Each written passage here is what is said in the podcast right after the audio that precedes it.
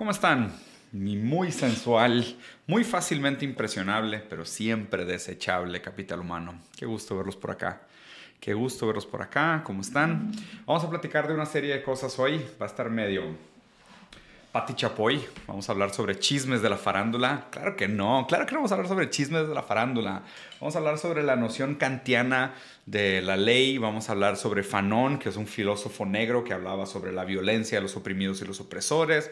Vamos a hablar sobre CISE, que es tu concepto de violencia. Vamos a hablar de Martin Luther King y la relación entre los violentados y los que ejercen la violencia en sí. Vamos a hablar un poco de Freud y de Lacan para ver el tema de posesión, objetividad y demás.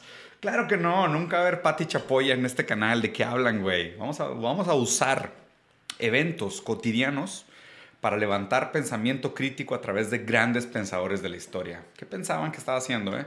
Por algo amo tanto la manera como Slavoj Zizek hace filosofía, porque él usa la cultura popular como excusa para enseñarle a la gente teoría. Eso es lo que voy a hacer. Así que vamos a ver qué pasó en los Oscars, porque la verdad es que estuvo bastante, eh, bastante controversial. Para la gente que está en Facebook seguramente lo vieron este, ayer o lo pueden ver en cualquiera de los millones de memes que van a salir o en los videos que están. Prácticamente lo que vamos a ver es eh, cómo fue el evento de la cachetada, porque la verdad es que no lo he visto, lo quiero ver completo y lo quiero ver de primera mano. Luego también está el speech de Will Smith, porque creo que ganó un Oscar justo después, lo cual es bastante conveniente, bastante hipócrita de hecho, pero bastante conveniente. Y vamos a ver cómo se relacionan los dos, sobre todo los usos de las palabras y demás, y luego ya les voy a comentar algunas cosas que quiero sobre, sobre lo sucedido. Pero bueno, vamos a empezar. Primero, que si creo que fue actuado o no fue actuado, híjole, yo creo que no fue actuado. Eh, no creo que fue actuado, ¿por qué? Eh, primero que nada por el por el hecho de que los Oscars han sido más que nada un whitewashing arcoiris de todo va a estar bien y la manera como seleccionan los ganadores y las películas y las no sé, divisiones de los premios y así. El hecho de que aquí hayan sido dos actores afroamericanos también no me hace pensar que es algo que la academia hubiera dejado planear. Eh, la falta de seguridad de que este vato se haya subido al stage, yo creo que han pensado, deben haber pensado que Will Smith iba a subir al stage, quitarle el micrófono y hacer un comentario. Eh, pensaron que se le iba a tomar de manera chistosa, pero pues digo, se me hace que leyeron mal la reacción de Will Smith. Aparte se, se esperó como hasta el último segundo para mostrar eh, cualquier cambio de postura física y ya para cuando dio la cachetada pues yo creo que la gente se quedó como que güey esto realmente sucedió o no en mi entender viéndolo así de primera vista yo no creo que haya sido actuado okay. ahora vamos, vamos a platicar un poquito sobre eh, lo dicho lo que sucedió y, otras cosas no primero quiero hablar sobre el tema bueno, es que me, me llama mucho la atención la manera como Will Smith dijo, Get my wife's name out of your fucking mouth. A ver, o sea, para darle un poquito de contexto a esto, ¿no? O sea, me parece que hay dos puntos de información interesantes por detrás de esto que, que le dan un matiz a la broma, ¿no? Primero, eh, Jada Pickett Smith y Will Smith este año o el año pasado, la verdad es que no, no sigo tampoco mucho estas cosas, no sean, no, no, no, no crean, tuvieron un tema de traición y como de engaño, o sea, tuvieron ahí problemas en su relación, lo cual me parece una relación bastante normal, es la cosa más común del mundo. Eh, hubo ahí un tema de traición, estuvieron en break un rato, medio que se separaron un rato, luego volvieron y al parecer ahora están juntos otra vez. Han sido una pareja que han superado muchas cosas, muchas críticas, no la han tenido, eh, pues no, no ha sido una relación libre de accidentes, de nuevo, como todas las relaciones, lo más normal del mundo es que las relaciones sean accidentadas. Por otro lado, pues también una familia bastante privilegiada en el sentido de pues tienen toda la lana del mundo, toda la fama del mundo, que por más que sean afroamericanos en Estados Unidos, que es un país sumamente racista, pues ser rico de alguna manera como que te quita un poco del racismo, ¿no? Eh, Dicho eso, lo otro que me parece interesante que le da contexto a esta broma es que Jada Pickett Smith tiene alopecia. ¿okay? Eh, alopecia, esta enfermedad dermatológica, bueno, además de otros contingentes que seguramente tiene un componente genético también, provoca la caída del pelo.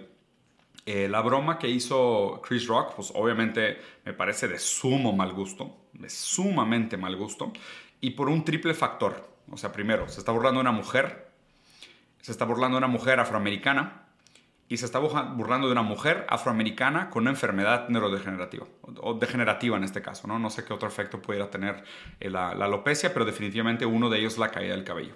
Entonces, hablar del cabello también para la imagen personal de la mujer es un punto sumamente sensible. Eh, es uno de los factores eh, pues, que distingue mucho el, sexo femenino. O sea, el, cabello largo es algo que está asociado con la feminidad históricamente, eh, con la estética, con la propia, eh, no sé, con la imagen de la mujer en sí. de hecho, inclusive, en algún momento les platiqué, pero hay un libro interesante que habla sobre el cabello como herramienta de seducción. Entonces, definitivamente hay, todo un, hay, hay toda una sensibilidad muy grande ahí, ¿no? Entonces, a ver, burlarte de una mujer negra con una enfermedad me parece lo más bajo del mundo. Es como que, neta, o sea, de eso te tienes que burlar para que, o sea, ese tipo de chistes tienes que hacer para que la gente se ríe. No sé, o sea, me parece, para empezar ahí, sumamente de mal gusto. Ok, ahora vamos a hablar un poquito sobre el, contexto de la broma. Em, se los voy a decir así como, como, como yo lo escuché la primera vez. Si yo hubiera estado en un show de comedia, ok, con mi hijo que tiene una enfermedad genética que él no escogió, igual que Jada Piquet no escogió tener alopecia y quedarse pelona, eh, y alguien hace una broma sobre mi hijo, y no sé, retraso mental o autismo, lo que sea, yo creo que yo hubiera reaccionado igual o muy parecido, sinceramente. Y probablemente hubiera pedido disculpas después, pero en el momento probablemente hubiera reaccionado igual. O sea, no sé, no sé si tendría la cordura, todas las palabras, la paz mental, la calma de decir, no, ahorita que me den el premio, después, ya que me den el Oscar, ahora sí cuando tenga el micrófono le voy a decir, oye, me parece imprudente la manera como lo hayas hecho y demás, ¿no? Porque digo, pues ya se salió la suya, con la suya con la broma, se rieron todos y tan tan. Yo no sé, yo sinceramente yo creo que sí, si estoy en un show de comedia y, y un comediante trata de ganarse un par de risas burlándose de la enfermedad de mi hijo, yo se me hace que sí lo descuento. Muy probablemente sí lo descuento. Y ya después lidiaré con las repercusiones de mis actos, pero pues probablemente yo también hubiera perdido la seriedad y, se me hubiera caído la máscara muy rápido en ese sentido, ¿no? Entonces, ya desde ahí eh, les, les, les, doy un poquito como mi postura empática. Eh, hablando más, más, un poco más fríamente sobre el tema, sí me parece que, el, que, el, pasar a la violencia física tal vez fue un poco de más, o sea, salió, salió sobrado, o sea, yo creo que a lo mejor si simplemente le hubiera gritado y hubiera interrumpido el show diciendo, oye, güey, pues no es chistoso que te burles de mi esposa porque pues, tiene una enfermedad, o sea, it's not, not funny. O, o gritar lo que gritó, ¿no? Que ahorita vamos a llegar a esa frase de take my wife name out of your fucking mouth. O sea, a lo mejor con que hubiera gritado eso hubiera sido suficiente, hubiera tenido el mismo efecto. Pero definitivamente me parece que sí necesitaba la repercusión porque la broma fue de sumamente mal gusto, ¿ok? Aquí eh, yo creo que el, comentario, y vi que muchos comediantes estuvieron diciendo como, ay, no mames, no se aguantan una broma, no saben aguantar una broma, la gente que, ese tipo que, reacciona contra los comediantes necesita ir a terapia y ta, ta, ta. A ver, vamos a hablar de una serie de cosas aquí, ¿ok? Lo primero que, que, te están diciendo con esto de, ah, no aceptan una broma. Yo les voy a decir esto. Si los comediantes no, no tuvieran ningún tipo de resistencia sobre sus comentarios, quiere decir que sus comentarios no están provocando alguna, ninguna reacción y sus comentarios son completamente irrelevantes e innecesarios. El hecho de que tú estés eh, provocando reacciones intensas por parte del público es parte del por qué haces una crítica y por qué te juegas el, que la gente se vaya a reír o no de tu chiste, ¿no? Entonces, pues mucha gente dice, con que de risa es comedia, ¿ok? Pues digo, pues la gente se rió, nada más que no todos, ¿no? O sea, claramente Jada Pickett Smith nunca se rió. Eh, ella a lo mejor no, no tuvo, en, su momento no le lació despertar y pararse y ella a lo mejor ir y agarrar el micrófono y ella decirle que eres un idiota o ella subirse a cachetearlo. Y hubiera sido interesante si ella se hubiera subido a darle una cachetada, que me hubiera parecido que, aquí, ¿qué es el tema? ¿Dónde es masculinidad tóxica porque, porque, porque es un hombre cacheteando a un hombre, defendiendo a una mujer? Pero si ella se hubiera levantado y le hubiera dado una cachetada, ¿cómo lo hubiéramos visto? ¿Lo hubiéramos visto más aceptable, menos aceptable? Hubiera sido interesante, ¿no? Que, ella lo hubiera hecho. Pero este tema de decir de que, ah, ve terapia si no, si no estás dispuesto a aguantar una broma.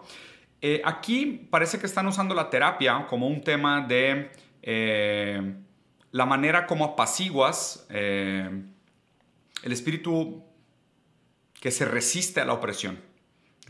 Entonces, ir a terapia es, aguanta, la vida te va a tratar como mierda y para que aceptes que la gente te trate como mierda y que la gente se burle de ti y que la gente te pise los callos que te duelen y que la gente pueda pisar tus botones, pues ve a terapia para que aguantes, ¿no? O sea, parece que es, en este sentido, el usar ve a terapia para aguantar que la gente se burle de ti es... Eh, es antirrevolucionario, profundamente antirrevolucionario. De hecho, me parece un pensamiento profundamente mediocre el decir que, que esto lo hizo él porque le falta ir a terapia, ¿no? Ahora, ahora hagamos un, un poco el, desglose de lo que está por detrás de esto. Quiero empezar hablando un poco sobre el tema del matrimonio, la traición, y creo que queda muy bien con el hecho de que él usó la frase sácate el nombre de mi mujer de tu boca. Si se fijan, es una frase que pone a la mujer como un objeto de posesión. ¿No? sé si como si Will Smith fuera dueño de Jada Pickett Smith. Es, sácate el objeto de mi posesión, el nombre de mi mujer, de tu boca. Y aparte el hecho de que también haya escogido específicamente esas palabras, sácala de tu boca, no sé por qué me tiene, me, me, despertó una, algún tipo de connotación sexual. O sea, como, ¿sabes? O sea, es de que, pues, en algún momento él tuvo un problema con una traición donde seguramente se levantan todas estas fantasías de alguien besó a mi mujer, alguien tocó a mi mujer, mi mujer estuvo en la boca de alguien, ¿no? Y aquí lo que él gritó es, sácate a mi mujer de tu boca, sácate el nombre de mi mujer de tu boca. O sea, me parece una frase profundamente posesiva. Y aquí sí, o sea, está, entiendo ese aspecto que la gente criticó de que pues sí es algo de masculinidad tóxica, el hecho de que él se haya apropiado de, de, ella de esta manera tan objetificada. Y después en su discurso de aceptación, si se fijan, pues la menciona realmente una vez. O sea, él pide disculpas, ta, ta, ta, habla de la película, pero pues, o sea, decir que lo hizo en nombre de ella, pues quedó como muy chiquito, ¿no? O sea, en lo hubiera, lo hubiera a lo mejor acentuado un poco más para, para, dejarlo más claro, pero pues al parecer no era tan importante como tal. Yo creo que él, él a lo mejor dijo Dijo wife's name, no my woman, exacto. Dijo, sácate el nombre de mi mujer de tu boca, de mi esposa, entonces si quieren, la traducción más, más fiel. Sácate el nombre de mi esposa de tu boca. Eh, pero el discurso no, no agradeció tanto, no habló tanto de Jada, no habló tanto del amor per se como para justificar sus actos. Acabó siendo más narcisista su disculpa, no más preocupado por su propia imagen propia. Yo creo que después le debe haber caído el 20 de que pues esto a lo mejor va, va a tener una repercusión muy negativa sobre su carrera. Pero bueno, de hecho, Kant, eh, que es algo de lo que sí quería hablar, porque pues está todo este contexto de la tradición por detrás. No sabía que iba a salir a flote con este comentario, la manera como él se quejó, diciendo, saca el nombre de mi esposa de tu boca. Pero Kant decía que las leyes funcionan prácticamente para dos cosas. Para mediar la relación entre las personas y sus propiedades, las personas y sus cosas, y para mediar la relación entre personas y personas, las que hacen contratos. En ese caso, Kant decía que el matrimonio, que la institución del matrimonio, era un tipo de regla que revolvía las dos cosas, porque hablaba sobre la exclusividad del uso del cuerpo del otro. El matrimonio dice que, digo, a fin de cuentas, según la intención de, la lectura de Kant, pues digo, imaginen Kant, alemán todo cuadrado, ¿no? que aparte fue solterón y así, pero la lectura de Kant sobre el, sobre el contrato del matrimonio es que existe una exclusividad sobre el cuerpo, sobre el uso del cuerpo del otro. En el momento que tú dices que existe una exclusividad del uso del otro, lo estás objetificando. Pues, invariablemente lo estás transformando en un objeto de uso porque tiene un uso pragmático.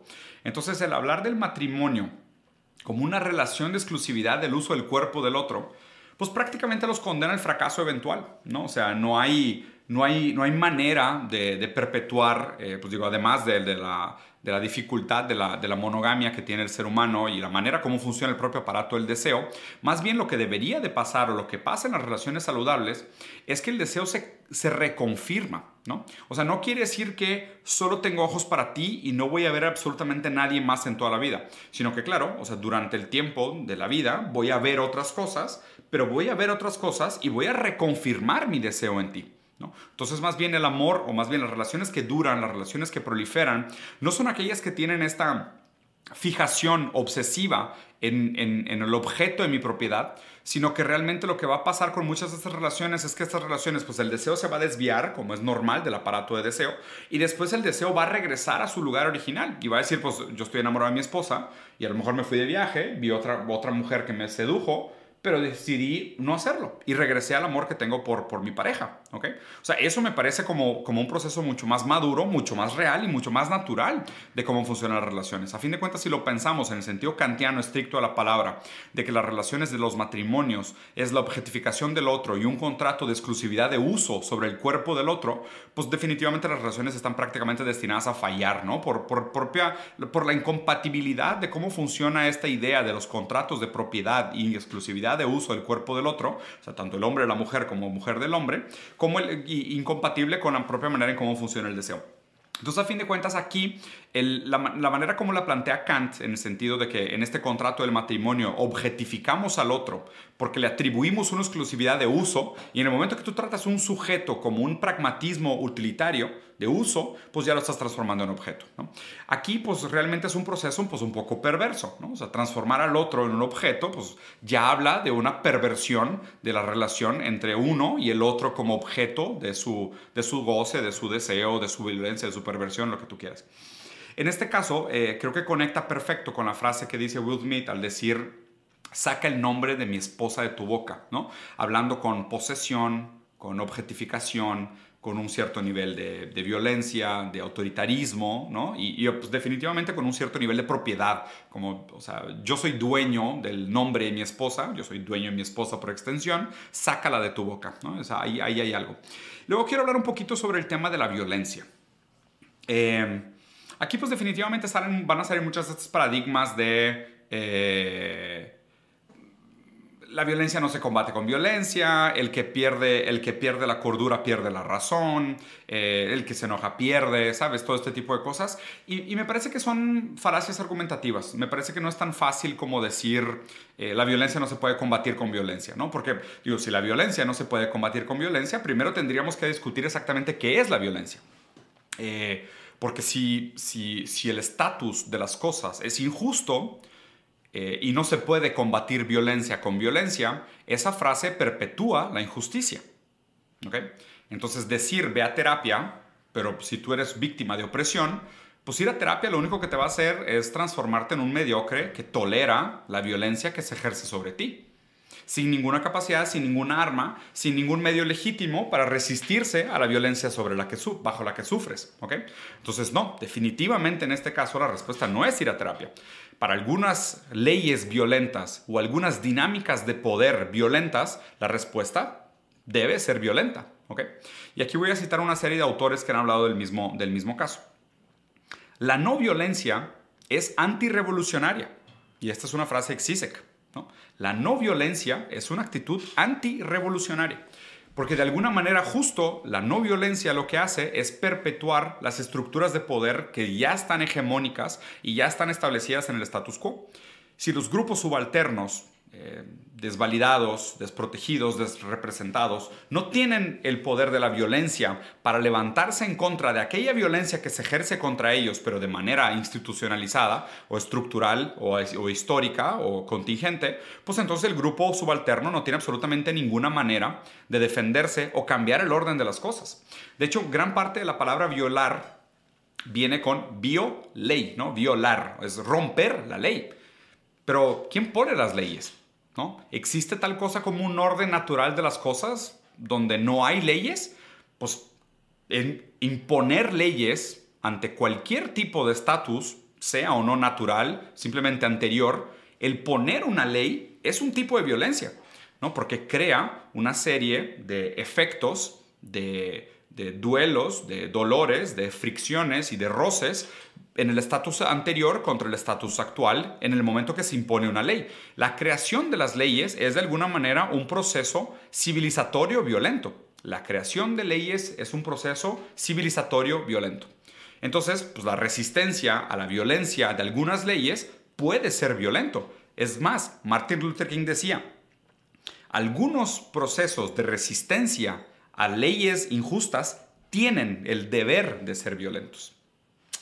Martin Luther King también decía, no podemos confundir la violencia de los oprimidos, la reacción de la violencia de los oprimidos, con la violencia de las leyes, de las leyes que los oprimen.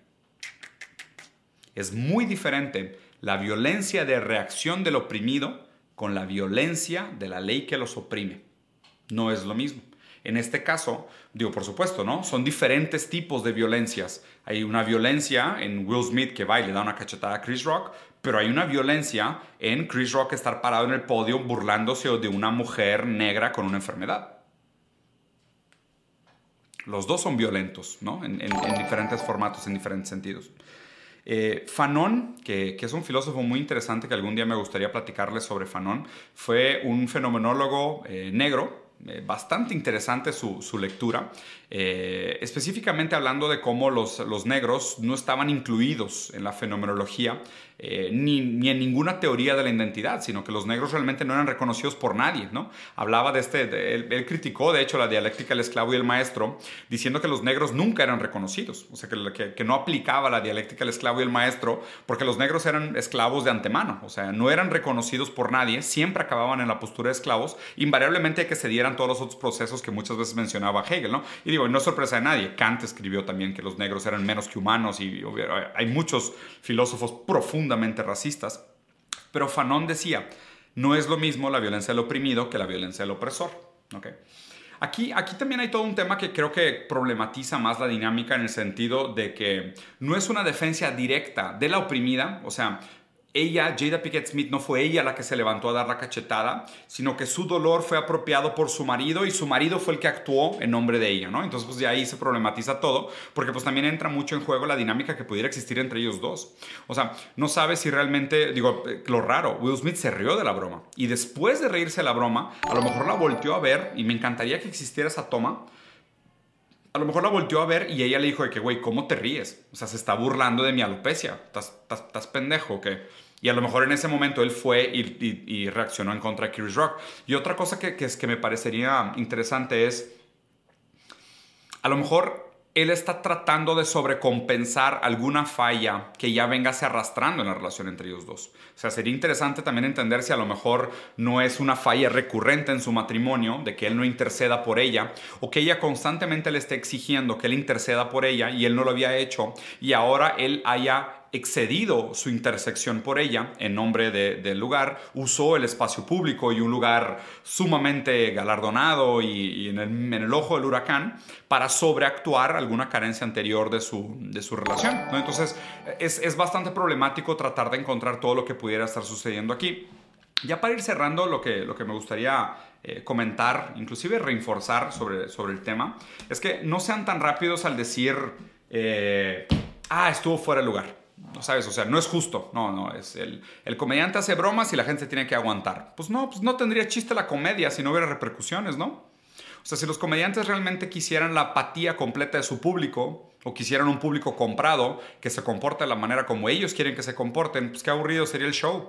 Tiene que haber algo de apuesta en la comedia. El comediante está dispuesto a apostar eh, la reacción de los otros. Y la verdad es que en este caso, pues hizo reír a lo mejor al 99% del público, pero una persona no se leyó no, no se rió. Jada Pickett no se rió. Y el hecho de que ella no se haya reído, y obviamente la broma iba directamente contra ella y a ella no le pareció chistoso, meditó la respuesta que, que, se dio. Y pues digo, si Hegel decía que todo lo real es racional y lo racional es real, pues en este caso vamos a suponer que la reacción de Will Smith fue racional, bastante real, inclusive a lo mejor hasta justificada hasta cierto punto.